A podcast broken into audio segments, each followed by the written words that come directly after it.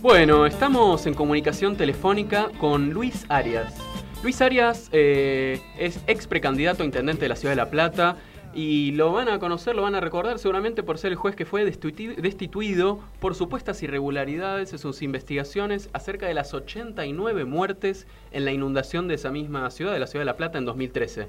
Pero también lo conocemos por numerosos fallos que frenaron aumentos en tarifas de servicios públicos, en peajes, que impidieron descuentos por días de paro a los docentes en conflicto con el gobierno de María Eugenia Vidal Alguien que, bueno, podríamos decir que conoció en carne propia, conoce en carne propia y conoce por sus años de trayectoria las oscuridades del Poder Judicial. Luis Arias, buenas tardes, te saluda Andrés Yarajer, ¿cómo estás? Hola, ¿qué tal? Muy buenas tardes. Hola, mira, eh, contanos, el, principal problema de la justicia en Argentina es Comodoro Pi? No, no, no, yo creo que ese es un grave problema que, que todos este, miden el accionar judicial en función de, lo que se decide en Comodoro Pi, pero por supuesto que, el Poder Judicial es, eh, mucho más amplio, ¿no? Eh, tenemos jueces en toda la República Argentina y no solo jueces federales, jueces provinciales que hacen trabajo cotidiano, igual que los fiscales, ¿no? Que eh, a veces bien, a veces mal, pero este, aquí en, Buenos Aires normalmente nadie se entera. Ajá. Y decime, Luis, ¿Qué opinas de las propuestas de reforma que anunció Alberto Fernández?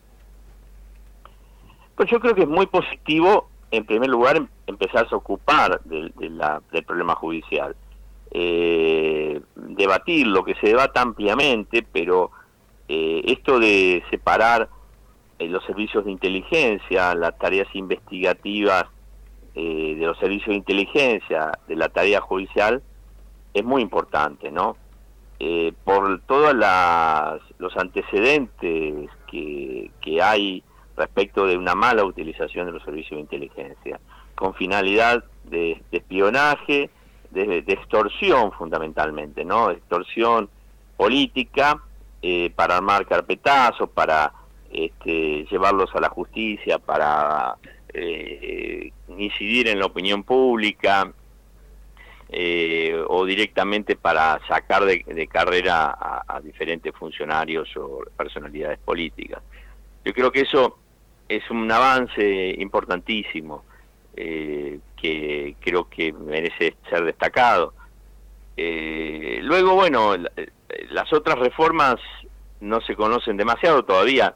yo estoy mm, esperando que, que, se, que se presenten, ¿no? Para poder tener un, un análisis un poco más pormenorizado, pero eh, tienen que ver con la estructura judicial, eh, eh, la fusión de fueros, la cuestión de, diversas competencias.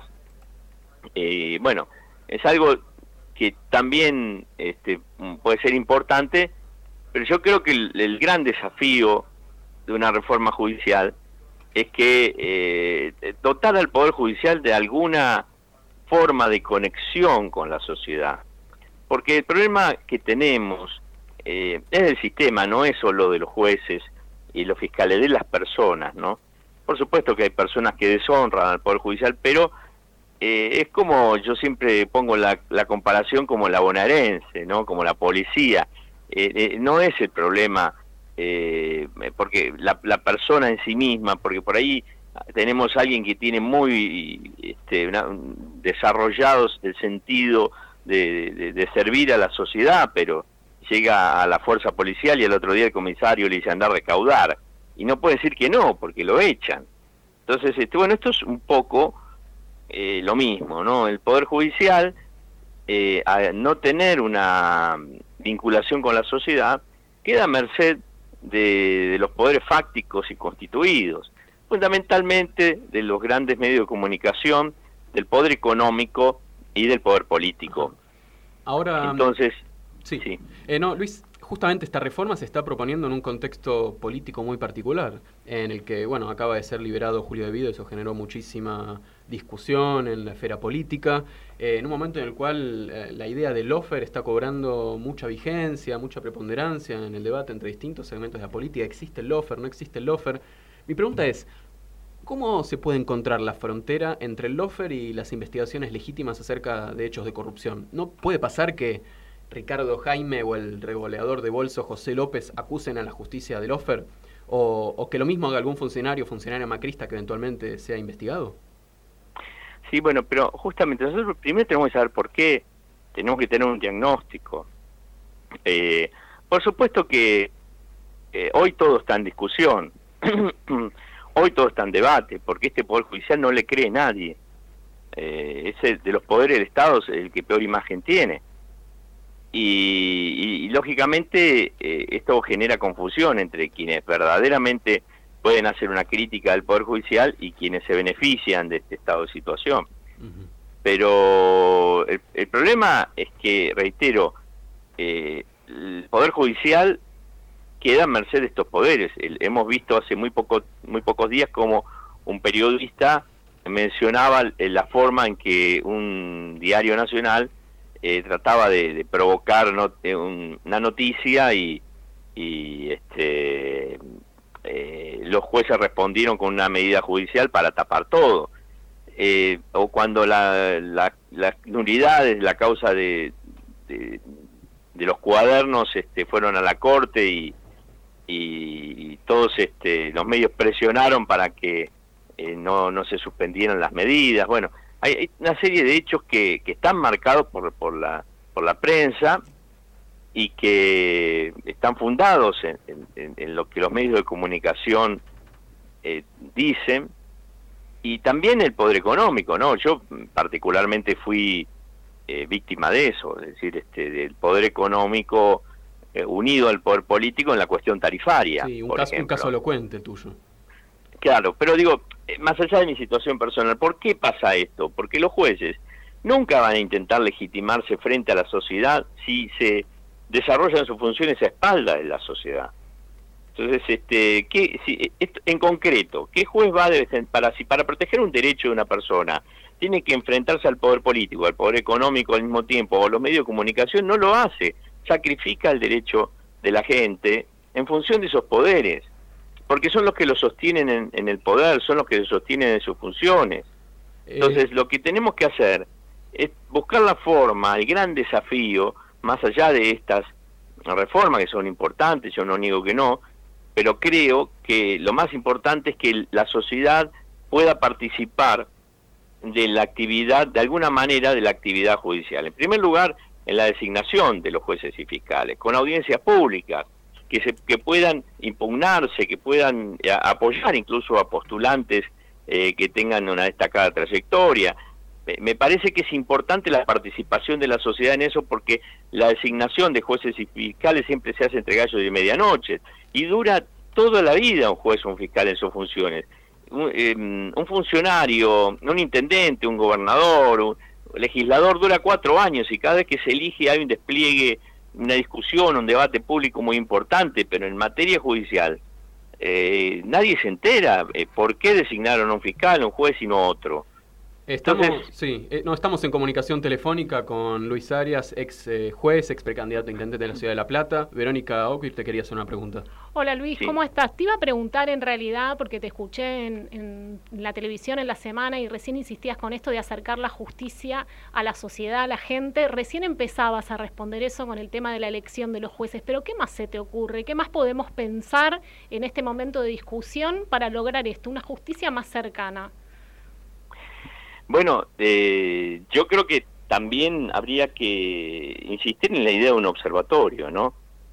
Eh, un observatorio integrado por, por, las organizaciones sociales, por eh, las, este, los organismos de derechos humanos, por asociaciones vinculadas a la actividad judicial en defensa de los derechos, abrir la información, transparentar la información del Poder Judicial, Solo es muy sencillo hoy con la, este, los datos son informáticos de modo que se pueden conocer muy fácil, este, reservar los datos sensibles, pero permitir la apertura para que un observatorio pueda estar eh, de algún modo monitoreando qué es lo que hace el Poder Judicial, si se cumplen los estándares internacionales, eh, las reglas de Brasilia de acceso a la justicia, las reglas de la CEDAW en materia de género, las reglas de Beijing, hay un montón, hay muchos estándares internacionales eh, que merecen ser monitoreados, igual que los plazos.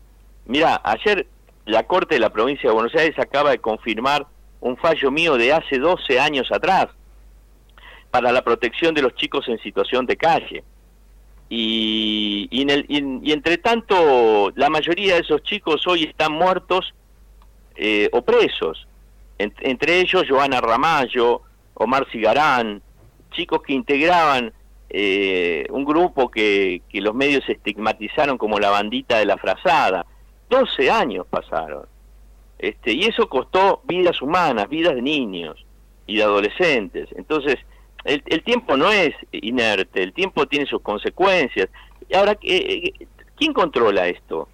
Bueno, yo creo que tiene que haber un, un organismo independiente del poder político, pero que sea estatal, eh, que esté controlando permanentemente, no con la finalidad de violar la independencia de los jueces o eh, incidir como inciden los medios de comunicación o el poder económico, sino de ir señalando posibles desvíos. Imaginen un observatorio eh, que pudo eh, haber controlado la actividad del fiscal o del juez Otranto en el caso de Santiago Maldonado, del que ya nadie se acuerda, o en el caso de, de Bonadío, o, o, del submarino Ara San Juan, un observatorio que esté mirando si realmente se cumplen las medidas que se tienen que cumplir. Me parece importante, porque los jueces van a dejar de mirar a, los poderes eh, em, mediáticos o, políticos, tratando de legitimarse con ellos, em, y, y tratarán, por supuesto, de ejercer sus funciones teniendo de alguna manera en cuenta la sociedad, porque saben que los están controlando. Sí, lo que se me ocurre ahí como, como desafío, ¿no? Es cómo instalar un sentido común favorable a que esos organismos puedan sumar y que no sea presentado por los medios hegemónicos como otra embestida contra la justicia, ¿no? Que es lo que sucede cada vez que quiere, quieren eh, eh, emprender cambios en, el sistema judicial, que bueno, debes conocer bastante de eso. Me parece que es una, una discusión que tenemos que dar y que es muy difícil porque siempre acorralan por el mismo lado. Mira, eh, uno no puede gobernar en función de la agenda que te plantean los medios. Hay que hacer lo, que es correcto y, y más allá de los medios. Yo, siendo juez, siempre me planteé lo mismo. Eh, y recibí muchísimos ataques de los medios de comunicación, sobre todo del diario El Día de La Plata. Este, y sin embargo, yo nunca me guié por eso. Creo que uno tiene un poco que, mirar el interés de la gente y no el interés de los medios. Eh, hay que hay que tener la, la, valentía de, poder enfrentar ese tipo de situaciones generando conciencia social también, ¿no? que es la forma de contrarrestar a los medios de comunicación, abrir debates, foros. Este, bueno, eh, la ley de medios fue un ejemplo en ese sentido, eh, donde hubo, yo no he visto ley más democrática que esa, ¿no? Con notas al pie, explicando por qué se adoptaba una solución y no otra, con participación de sectores amplios de la sociedad. Pero eh, más allá del, resultado que, que tuvo, que fue eh, su derogación por un decreto de necesidad de urgencia, su modificación por un decreto de necesidad de urgencia, creo que fue una experiencia muy importante que nosotros debemos retomar. En definitiva, lo que necesitamos es más democracia, una democracia real, salirnos de la democracia meramente formal y, tener más democracia eh, en las decisiones políticas que se adopten y también en el Poder Judicial fundamentalmente, que hay que democratizarlo igual que las fuerzas de seguridad. ¿Qué tal, Luis? Eh, Federico Dalponte te saluda. Eh, una pregunta bastante concreta. En ese sentido, en esa línea que estás planteando, ¿el Consejo de la Magistratura ayuda o entorpece para encontrar una solución? El Consejo de la Magistratura no es eh, para mí un ámbito, eh, digamos, no tuvo los efectos que la reforma de la Constitución se planteó, eh, porque, mm, bueno, es un ámbito integrado por sectores corporativos, no por la sociedad. y nadie va a defender mejor los derechos de la sociedad que la sociedad misma. Este, hay que abrir formas de otras formas de democracia más directas. pasó lo mismo con los entes reguladores los entes reguladores terminan siendo cooptados por las empresas en contra de la sociedad y no a favor de ella, ¿no? Ustedes saben bien cómo, cómo funciona y cómo ha funcionado todo esto, o, la, o a veces las defensorías del pueblo, eh, o organismos que se han creado para eh, apropiarse de los derechos de la gente y defenderlos como si todos fuéramos tontos y no supiéramos defender nuestros derechos. Creo que este es un fracaso de la, de la década de los 90 em, un modelo que, ha mostrado fracasos por todos lados. Eh, sí creo que una forma de mejorar la situación del Consejo de la Magistratura es que eh, sus miembros sean elegidos por el voto popular. Este, pero reitero, lo más importante es que la sociedad pueda participar de un modo directo.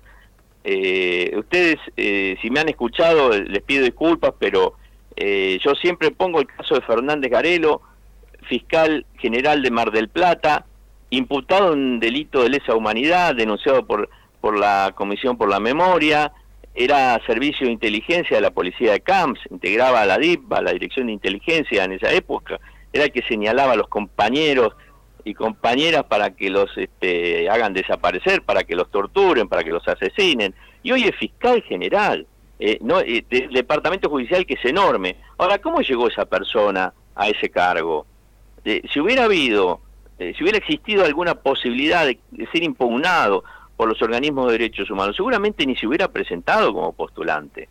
Entonces, este, por eso yo insisto en que hay que superar esta mm, modalidad que tuvimos en la década de los 90 y que se ha visto reflejada en nuestra constitución de crear, de crear organismos de representación de la gente que en definitiva terminan siendo cooptados eh, por los intereses corporativos y generar formas de democracia mucho más directas, abriendo el debate, el poder, el poder político puede autolimitar sus funciones eh, porque en definitiva el titular de la soberanía es el pueblo y ningún poder puede desenvolverse en nuestro sistema a espaldas de la sociedad. Luis Federico Arias, en diálogo con vos sabés que sí. Luis, te agradecemos mucho por la comunicación con nosotros. No, por favor, gracias a ustedes.